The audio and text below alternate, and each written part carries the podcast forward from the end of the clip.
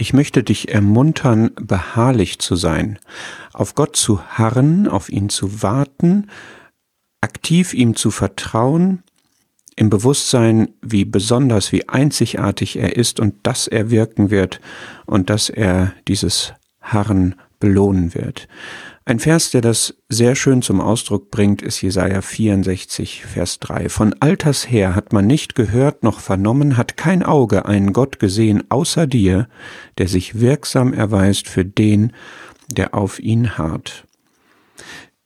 Anders formuliert sagt dieser Vers, wenn ich den lebendigen Gott erkenne, so einzigartig wie er ist, dann gewinnt das mein Herz, dann packt mich das und lässt mich vertrauen, auf ihn, der wirksam sein wird, der lebendig ist, der allmächtig ist und der sich darin verherrlichen wird, dass er denjenigen, der auf ihn harrt, erhört.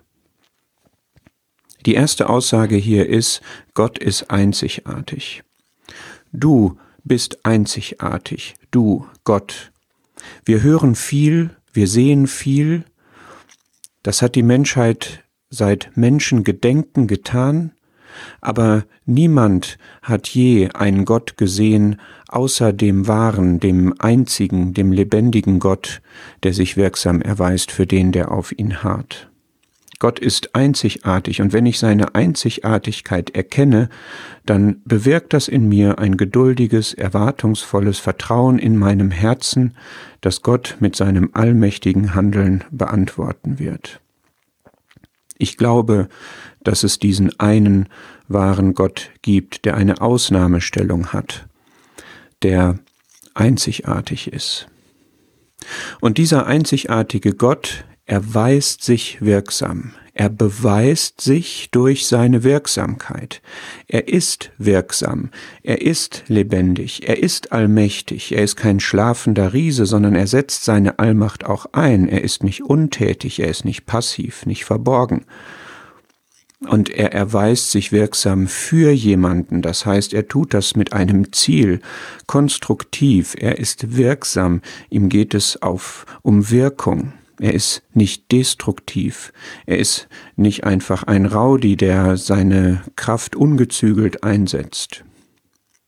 Und er erweist sich in seiner Wirksamkeit. Das heißt, man kann ihn an dem, was er wirkt, erkennen. Sein Wirken ist ein Beweis für sein Sein. Man sieht seine Handschrift. Er prahlt nicht in seiner Allmacht, er ist nicht willkürlich, sondern er handelt seinem Wesen entsprechend, er offenbart sich in dem, was er tut, wie er ist. Und er tut das nicht für sich, sondern er tut das für Menschen. Er tut das für den, der glaubt, für den, den er damit überzeugen möchte, für den, dessen Gebete er damit beantworten möchte, für den, in dessen Leben er sich verherrlichen möchte. Er tut das für den, der auf ihn harrt. Wenn man Gott so erkannt hat als diesen einzigartigen, den allein vertrauenswürdigen Gott, und wenn man von ihm weiß, dass dieser Gott wirklich da ist, wirklich lebt, dass er lebendig ist und wirksam ist, dann ist das Herz davon überführt, dass man alles Vertrauen auf ihn setzt, dass man alles von ihm erwartet. Und er wirkt für den, der in diesem Sinne auf ihn harrt.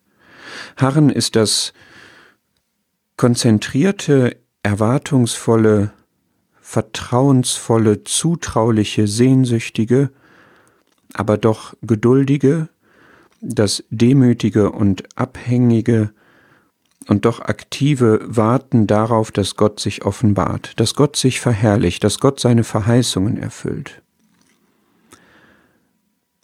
Ich habe eine Erwartung an diesen Gott, aber zugleich bin ich demütig hinsichtlich dessen, was er konkret tun wird. Ich habe Vertrauen auf ihn, weil ich ihn kenne aus seinem Wort und aus der Erfahrung, und doch weiß ich, dass er souverän ist und entscheiden wird, wie er handelt. Ich bin sehnsüchtig darauf, ihn in seiner Herrlichkeit zu erleben, in dem, was er tut, und zugleich bin ich abhängig von ihm und warte auf seinen Zeitpunkt, in dem er aktiv werden wird. Wenn jemand auf Gott harrt, dann zeigt das, dass Gott sein Herz gewonnen hat, sein Vertrauen. Und mit dem Harren sind viele Verheißungen verbunden. Hier die Verheißung, dass Gott sich wirksam erweisen wird. Das ist seine Eigenschaft. Er erweist sich wirksam für den, der auf ihn harrt.